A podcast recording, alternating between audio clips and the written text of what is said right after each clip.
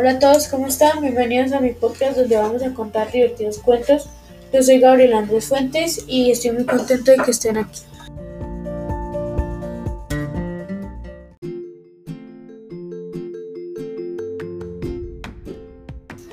Y el cuento de hoy se titula como El mercader y el asno.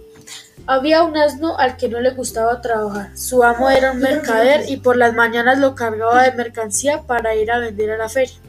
Sin embargo, todas las mañanas era la misma situación. El asno no quería trabajar y el mercader que deseaba llegar temprano a la feria empezaba a golpearlo con una barra para que aligerase el paso. El asno no sentía desvelado, lleno de carga y además golpeado por una vara, deseó desmayarse y así lo hizo. Al ver esto, el mercader trató de reanimarlo, pero como no pudo, pensó que el asno estaba muerto y que no podía hacer nada más. Un que pasaba por allí convenció al mercader que le vendiera el asno para hacer de su cuero bolsas, chincos y sandalias. Así terminó la historia del asno que no quería trabajar.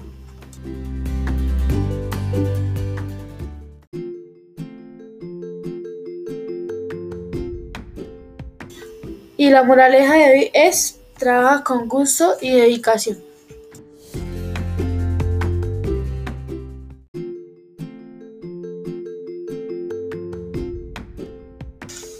Y hasta aquí nuestro cuarto podcast. Espero les haya gustado. Chao.